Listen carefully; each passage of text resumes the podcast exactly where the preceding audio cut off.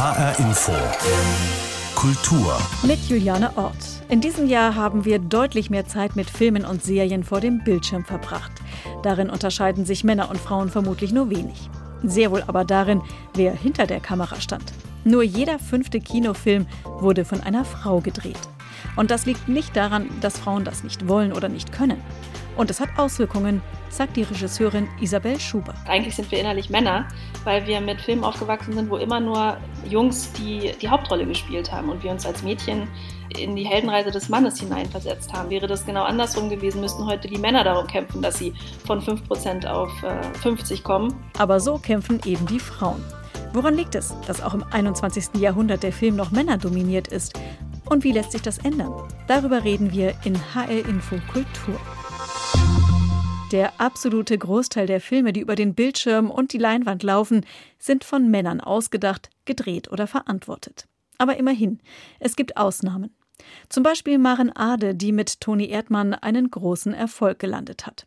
Nicole Krebitz hatte mit Wild einen Film im Kino über eine junge Frau und ihren Kontakt zu einem Wolf. Von Julia von Heinz ist im Herbst erst ein neuer Film angelaufen. Das Widerstands- und Antifa-Drama Und morgen die ganze Welt. Und gerade war die Miniserie Hashtag Heul doch Therapie wie noch nie von Isabel Schuber im zweiten zu sehen. In ihrem ersten Film brachte sie das Drama der Filmemacherinnen schon im Titel auf den Punkt. Männer zeigen Filme und Frauen ihre Brüste. Darin ging es um Frauen im Filmgeschäft. Und das verfilmt am Ort des Geschehens. Auf den Filmfestspielen von Cannes, wo Isabel Schuber damals mit einem Kurzfilm eingeladen war. Sie nutzte die Kulisse für eine Geschichte über eine junge Regisseurin und ihren Produzenten. Hören wir doch mal kurz rein. Vielleicht schaffst du es ja zu deiner eigenen Filmpremiere in Cannes pünktlich.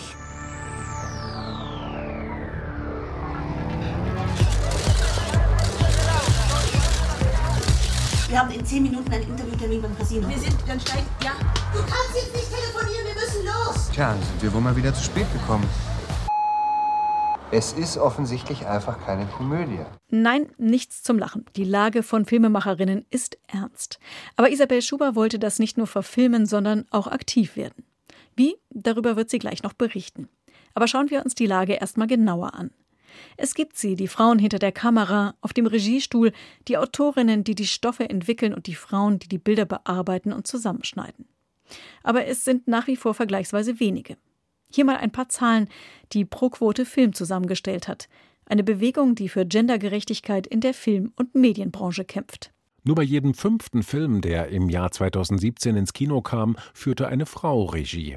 Im Fernsehen sieht es nicht besser aus. Auch die Filmförderung unterstützt vor allem Männer.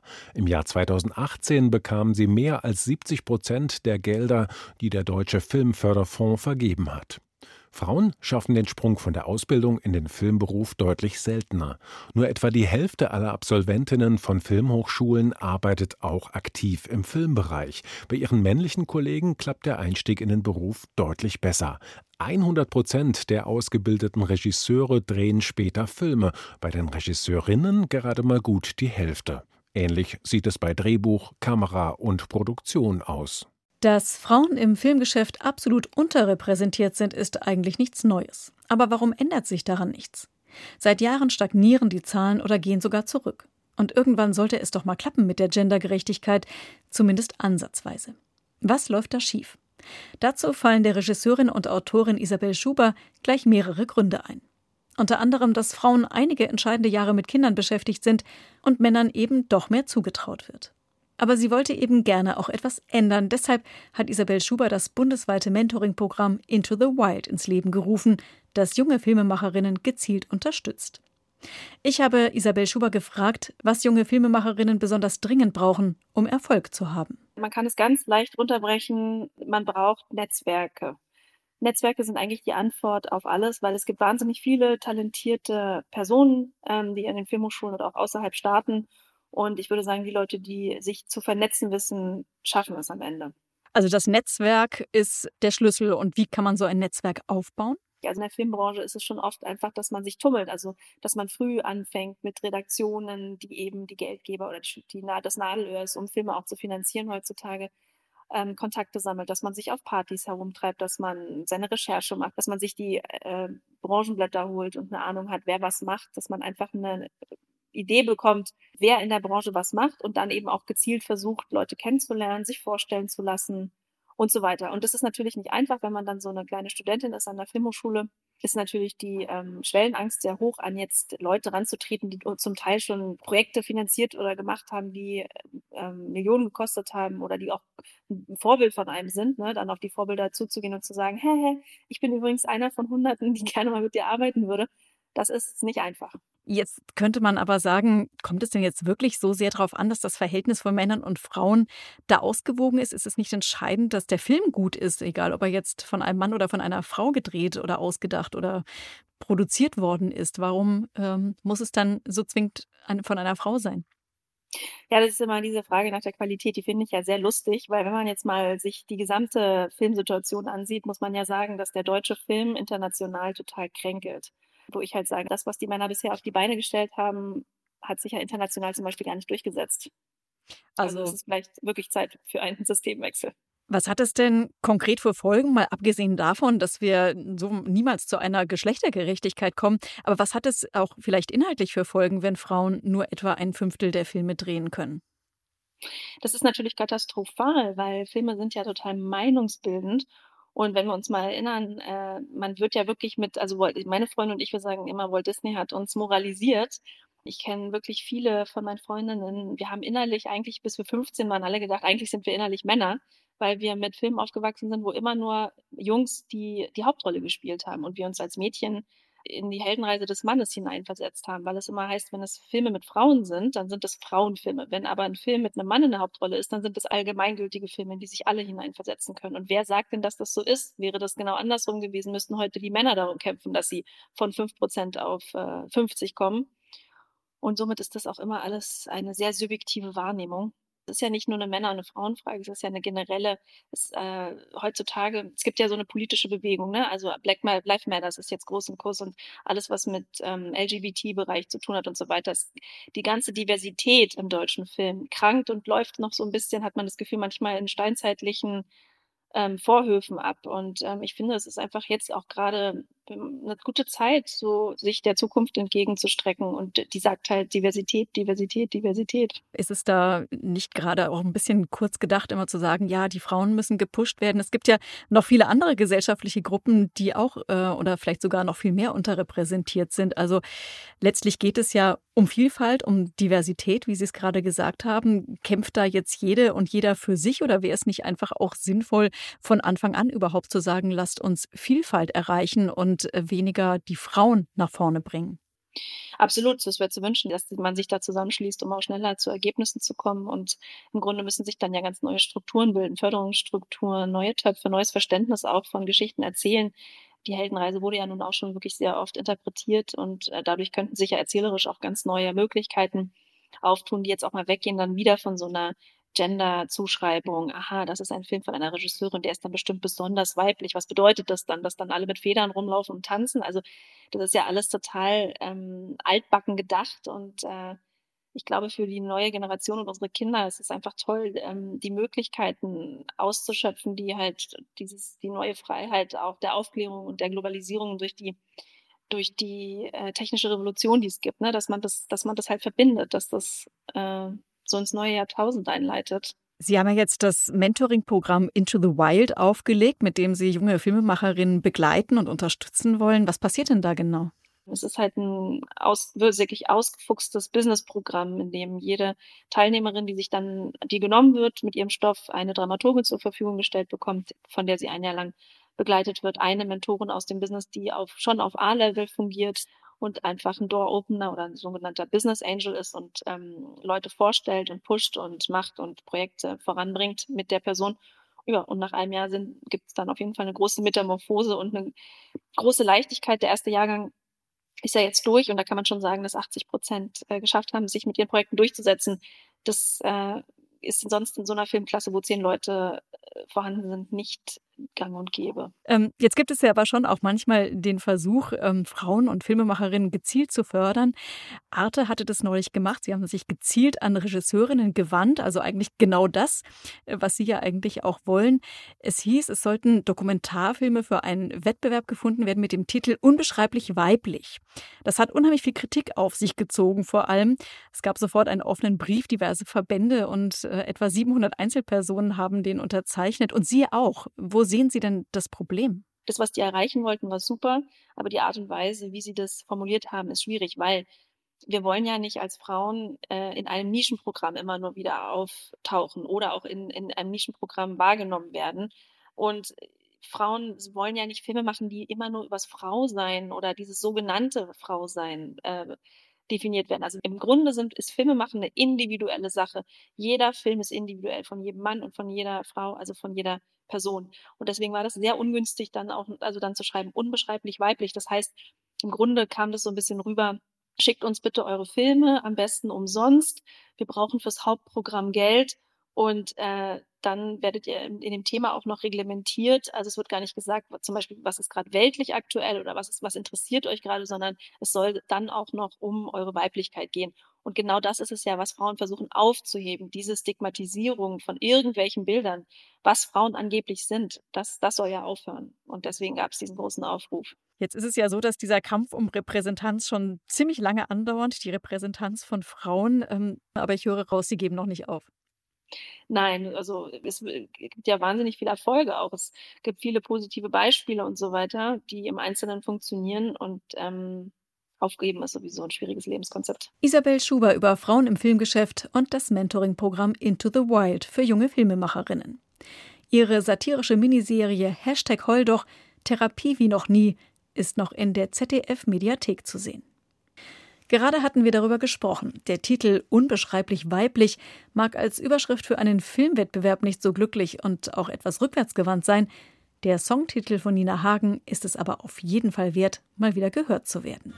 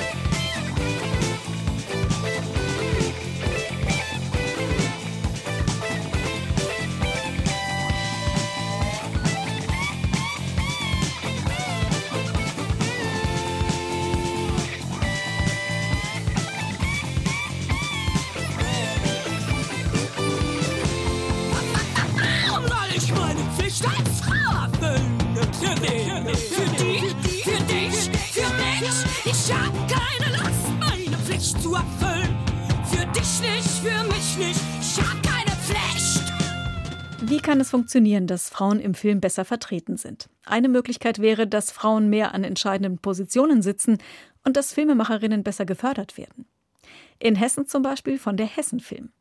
Dort sieht man ein, dass sich etwas ändern muss. Das Ziel, bis zu diesem Jahr künstlerische Leitungspositionen zu 50 Prozent mit Frauen zu besetzen, sei klar verfehlt worden, sagt die neue Geschäftsführerin Anna Schöppe. Und deswegen müssen wir dieses Ziel jetzt wieder in den Blick nehmen und dabei dürfen eben auch Quoten und klare Anreize durch die Filmförderung kein Tabu mehr sein. Anna Schöppe gibt zu, dass in Hessen produzierte Filme weder vor noch hinter der Kamera gesellschaftliche Realitäten abbilden.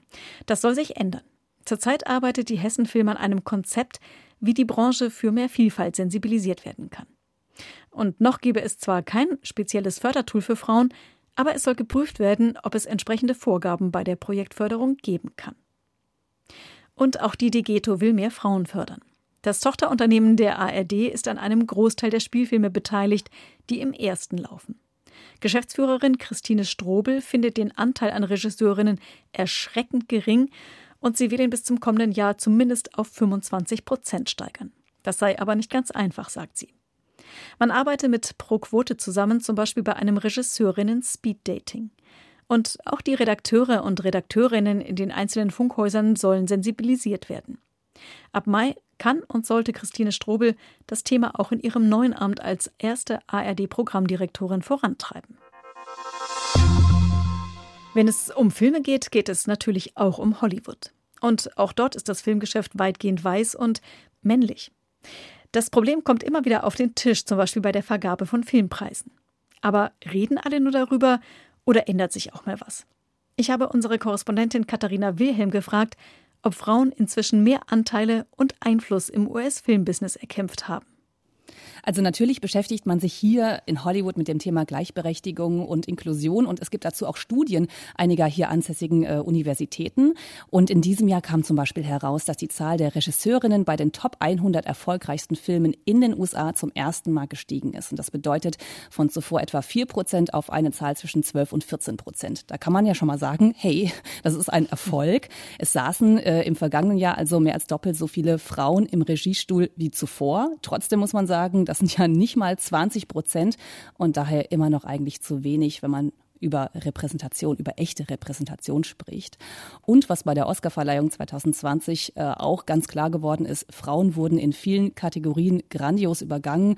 Unter anderem wird ja mal als Beispiel genannt Greta Gerwig äh, mit ihrem Film Little Women, ist ja in sechs, äh, sechs Kategorien insgesamt nominiert äh, worden, aber nicht in der Kategorie Beste Regie. Und da hat man gesagt, das war ein absoluter Affront.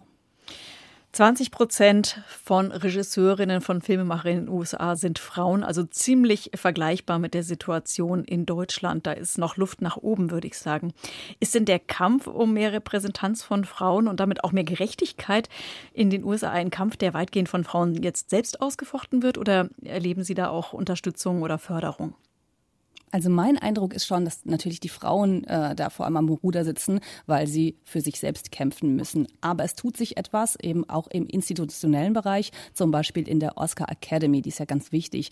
Und da haben diese rund 9000 Mitglieder, diese, äh, die das ja umfasst, ist ja eine Riesen Academy, ähm, gesagt, wir müssen das auffrischen. Denn bisher, das weiß man eben auch, war diese Oscar Academy vor allem weiß und männlich geprägt. Und Kritiker sagen, das hat auch dazu geführt, dass vor allem weiße und männliche Filmemacher nominiert wurden.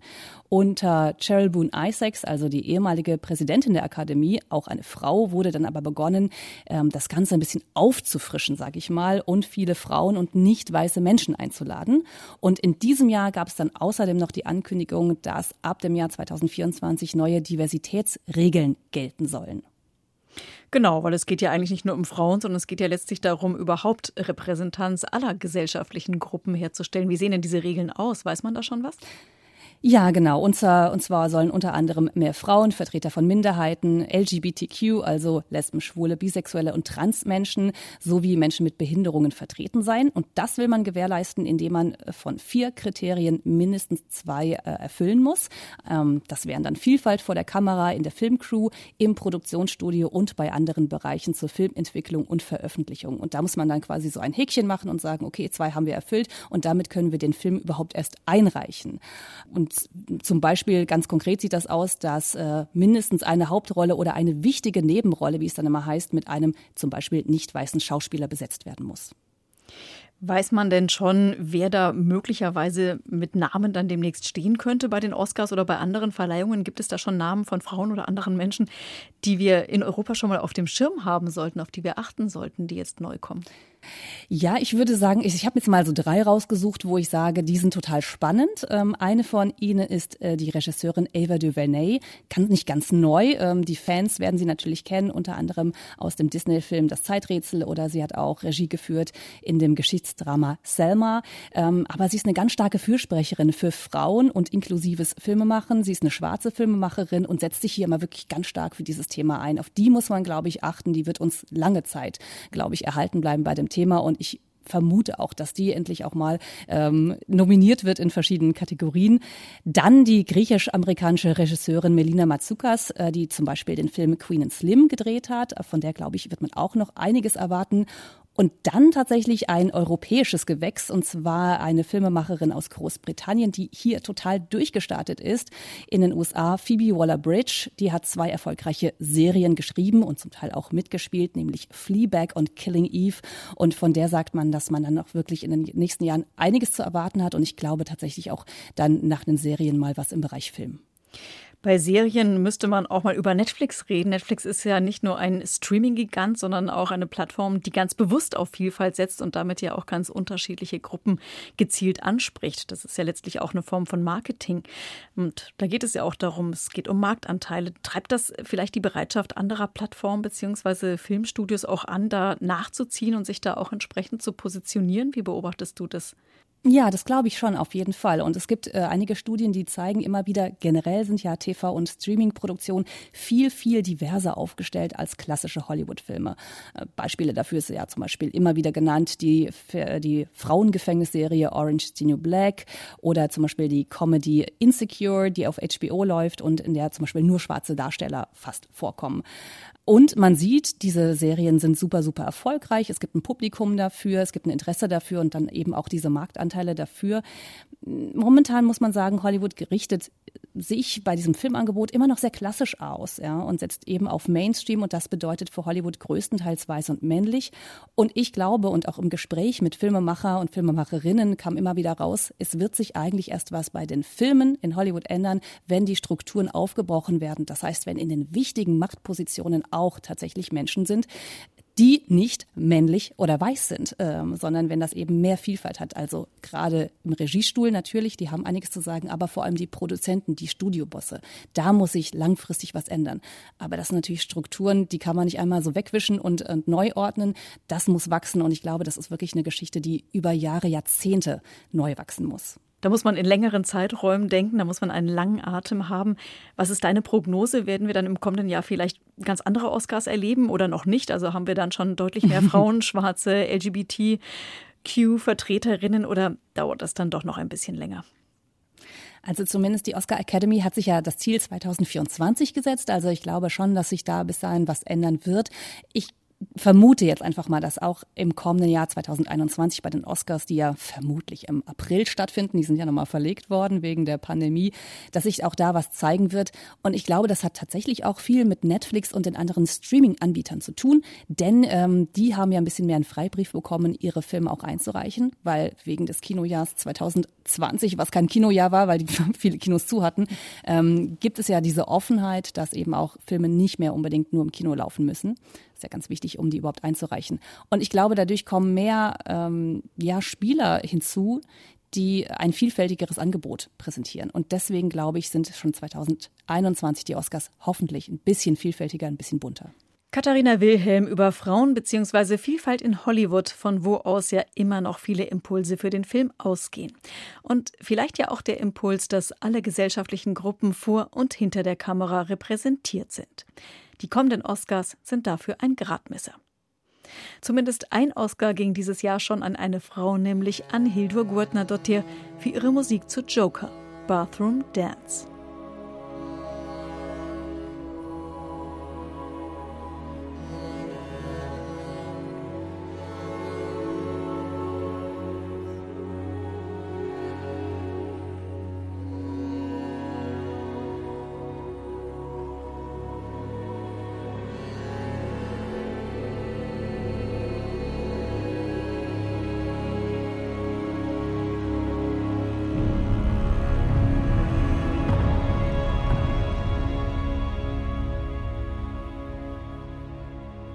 Bathroom Dance, Oscar-prämierte Filmmusik aus Joker. Das war HR Info Kultur. Den Podcast zur Sendung gibt es auf hrinforadio.de. Mein Name ist Juliane Ort.